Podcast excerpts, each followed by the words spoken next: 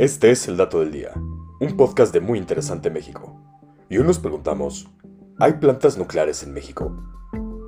Si alguien menciona los países con plantas nucleares, probablemente piensas en Estados Unidos, en China o en Rusia, pero México también pertenece a esta lista.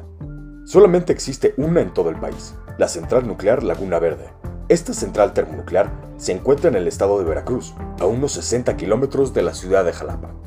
Laguna Verde produce una gran cantidad de energía eléctrica y es administrada por la Comisión Federal de Electricidad. Se estima que representa el 4% de la capacidad eléctrica instalada en este país y entre el 2 y 6% de toda la electricidad producida en México.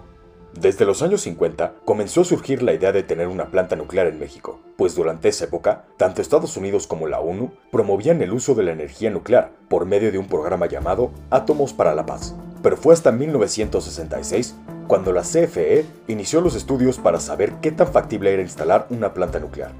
En ese entonces, se contemplaron las ubicaciones de Valle de Bravo, Apasco, Oaxaca y Veracruz, y al final esta última fue la elegida.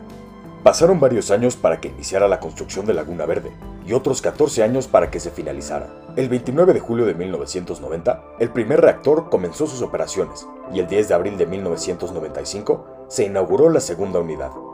Actualmente esta planta abastece electricidad a los estados de Veracruz, Puebla, Hidalgo, Estado de México, Morelos y la Ciudad de México.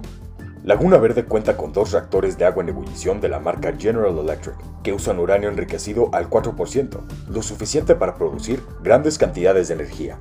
La energía producida en esta planta calienta el agua dentro de los reactores y provoca que se convierta en vapor. Este vapor fluye a través de tuberías hasta llegar a unas turbinas, las cuales se mueven y transfieren el movimiento al generador que se encarga de producir electricidad.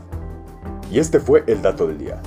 No olvides suscribirte gratis a nuestro podcast y seguir todos nuestros contenidos en muyinteresante.com.mx. Hasta la próxima.